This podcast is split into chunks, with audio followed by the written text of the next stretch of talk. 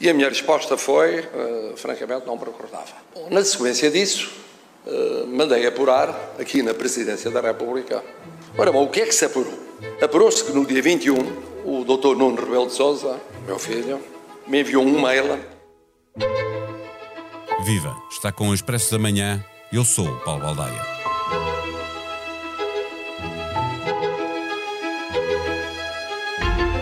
Em 2019, outubro de 2019, o Presidente da República recebeu um e-mail do filho que vive no Brasil solicitando ajuda para saber se duas gêmeas luso-brasileiras teriam possibilidade de serem tratadas em Portugal com um medicamento caro. 2 milhões por cada criança, 4 milhões no total.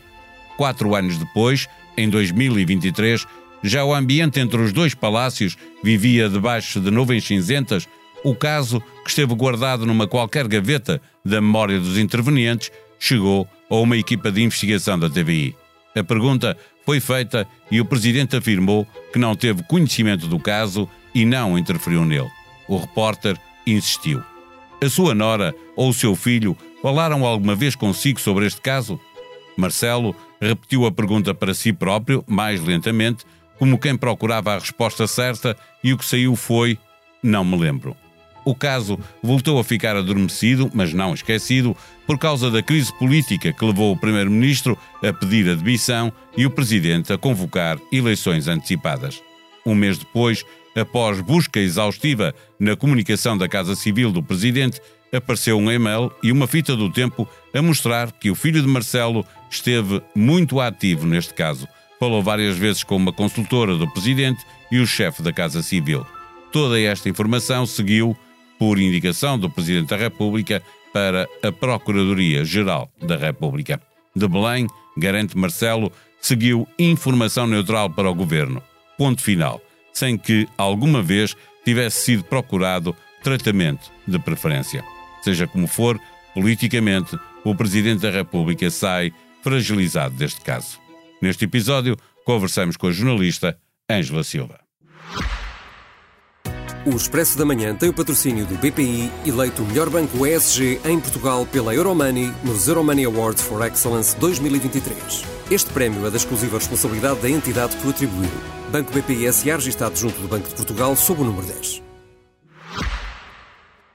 Viva Ângela Silva. As explicações de Marcelo, garantindo que não houve uma intervenção sua a favorecer alguém, aliviam a pressão que existia sobre ele ou, pelo contrário, ajudam a fragilizá-lo politicamente?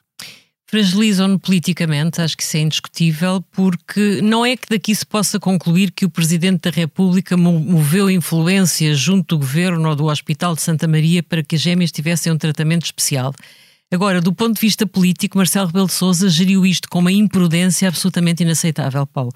Porque se chega à Presidência da República um e-mail do filho do Presidente colocando a questão das gêmeas, o Presidente agora vir dizer que o filho foi encarado pela Presidência como um cidadão qualquer, isso é inaceitável, porque o filho do Presidente da República não é um cidadão qualquer. Eh, eh, não, e, e, isso fez, aliás, com que pudesse, a meio do processo, falar diretamente com a consultora do Presidente e com o próprio chefe da Casa eh, Civil. Mas antes disso, a falta de memória que o Presidente evocou quando lhe perguntaram se tinha falado com o filho sobre o caso das gêmeas, falta de memória tantas vezes usada em comissões de inquérito, por exemplo, uhum. pode ser vista como desculpa de mau pagador, e, e há exemplos, não é? Sim, quando o presidente disse na rua que não se lembrava se tinha falado com o filho ou não, percebeu-se logo que aí sim, nessa parte, havia algum embaraço. E agora percebe-se a causa do embaraço: é que se há um mail que foi motivo de conversa entre o presidente, a sua assessora, o seu chefe da Casa Civil, tudo em torno desse mail, portanto, Marcelo Rebelo de Souza sabia que o filho tinha enviado um mail para, para a presidência. E isto lembra-nos muito Olha, aquilo que se passou com o Pedro Nuno Santos a propósito da TAP e do e-mail que foi descobrir ao fim de uns meses, quando estava a arrumar uh, documentação e que, no fundo, era, era lá que estava o sim à indenização uh, à ex-administradora da companhia aérea.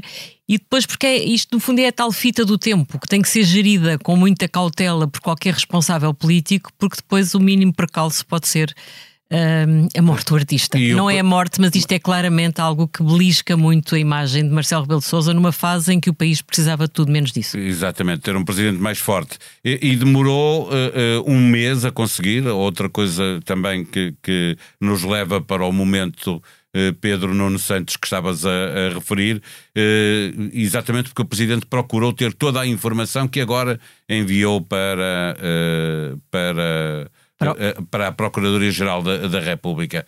Uh, uhum, vale alguma coisa politicamente?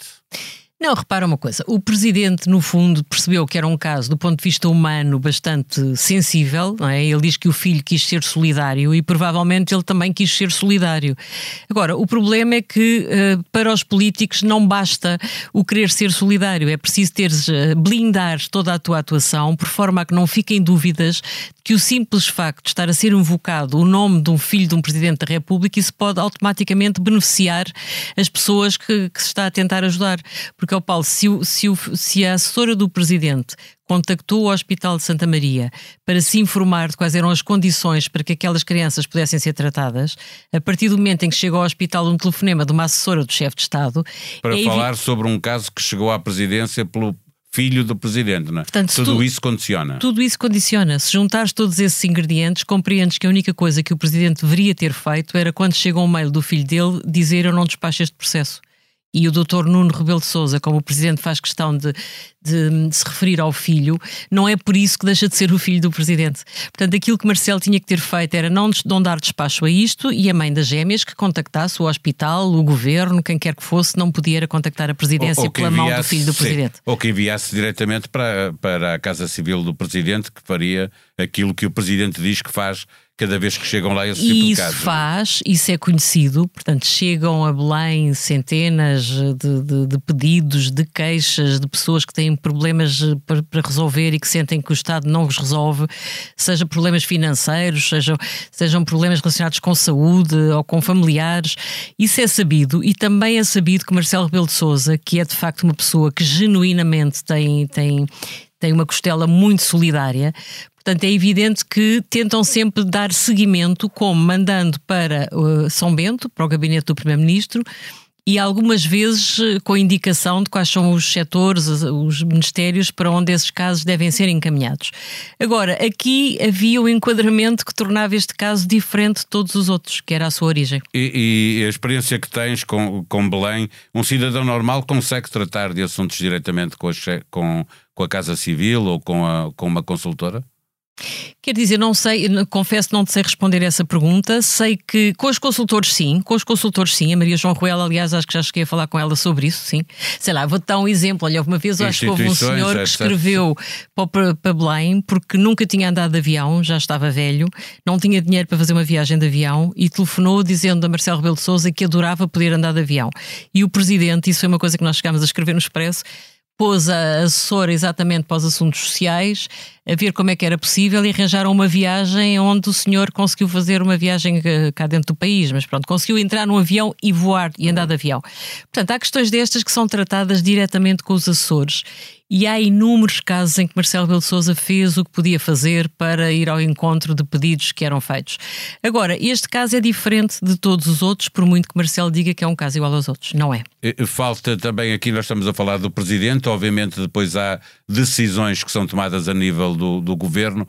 O Governo deveria também explicar eh, melhor que atuação é que teve neste caso. Isso parece-me evidente, até porque repara, há uma coisa que o Presidente diz que é verdade, porque as cartas já foram tornadas públicas, as cartas que ele enviou para o chefe de gabinete do Primeiro-Ministro são cartas onde não se pede nada a ninguém, dá-se conta do caso. E, portanto, o Presidente diz que aí fez um despacho neutral. Não, não pediu para que aquele caso fosse tratado de uma forma preferencial. Agora, é evidente que uh, a fita do tempo não termina com a carta que o Presidente envia para São Bento. A fita do tempo tem que continuar a ser analisada para se perceberem quais foram os passos seguintes. Será que o filho do Presidente contactou diretamente o hospital? Questionado sobre isto, o Presidente diz que isso não sabe e que se isso tivesse acontecido seria insuportável. Compete agora ao Ministério isso Público. Isso não adensa mais o mistério? Eh, ele dizer isso, não, não pôr as mãos no fogo pelo próprio filho? Sim, não é um mistério. Acho que a conclusão é exatamente a que tu estás a dizer. Ou seja, o Presidente não põe as mãos no fogo pelo próprio filho, não se compromete relativamente ao que possa ter acontecido daí para a frente. E aí sim, eu acho que quer o Governo, os governantes à época, quer os administradores hospitalares. Repara, a Ministra da Saúde, de Marta Temido, já veio dizer que correu tudo normalmente e que o caso não passou pelas mãos dela, mas que uh, a legalidade não foi posta em causa no tratamento feito àquelas duas crianças. O presidente do Conselho de Administração do Hospital de Santa Maria, à época, falou ao Expresso nesta última edição e diz que foi tudo legal. Portanto, aparentemente foi tudo legal e então a única imprudência foi o filho do presidente ter dado a conhecer este assunto os prazos, mesmo legal, o que diz a reportagem da TVI é que os prazos foram todos uh, muito acelerados, ou seja, não era uhum. possível uh, obter as respostas no tempo em que elas foram obtidas. É? E essa é outra das garantias que o Presidente da República dá hoje, quando diz o processo não foi acelerado. Bom, uh, vamos ter que esperar pelo Ministério Público, Paulo. Eu acho que o efeito político está concretizado, acho que isto é delicado para o Presidente. O simples facto do Presidente ter que fazer uma declaração ao país uh, falando com jornalistas, onde é questionado sobre se tem condições para continuar no seu cargo. E ele responde certamente, mas o simples facto dessa pergunta lhe ser feita, se tem condições para continuar, já é, do ponto de vista político, muito desgastante. E neste momento, mesmo para fecharmos a nossa conversa, um presidente que tem que resolver uma crise política nos Açores, eh, que tem um governo eh, para demitir, uma Assembleia para dissolver, eleições no próximo ano, dentro de, de poucos meses. Eh, é um presidente muito fragilizado para lidar com tudo isto. Não, eu julgo que todos os seus poderes de decisão relacionados com tudo o que tu agora elencaste estão intactos. É o Presidente da República, é ele que vai ter que gerir esta crise. Acho que, sobretudo, isto belisca muito a imagem de Marcelo Rebelo de Souza, que nós achamos sempre que Uh, e o país acho que tem muito essa sensação de que no meio de uma classe política onde todos são apanhados na curva e na contracurva, ou pelo menos muitos, não todos, mas muitos, e as questões de família, não é? Nós tivemos a história do Family Gate Exatamente. no anterior governo de António Costa, em que dava a impressão que o facto de ser da família favorecia estes, aqueles ou outros. Marcelo sempre teve muito acima disso tudo. Também pode aqui ter sido muito atraiçoado pela imprudência do próprio filho. Mas exatamente por isso era ele que tinha que ter estancado todo este processo, recusando-se a despachá-lo.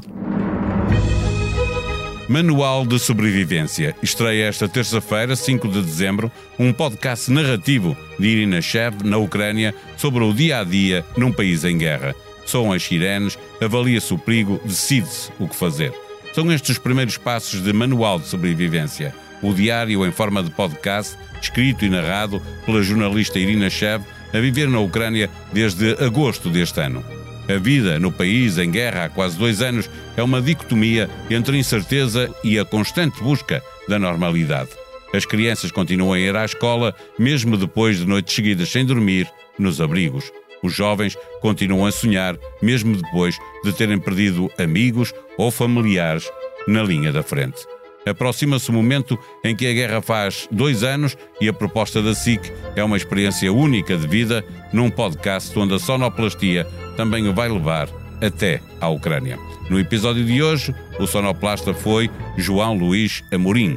Nós voltamos amanhã. Até lá, tenham um bom dia.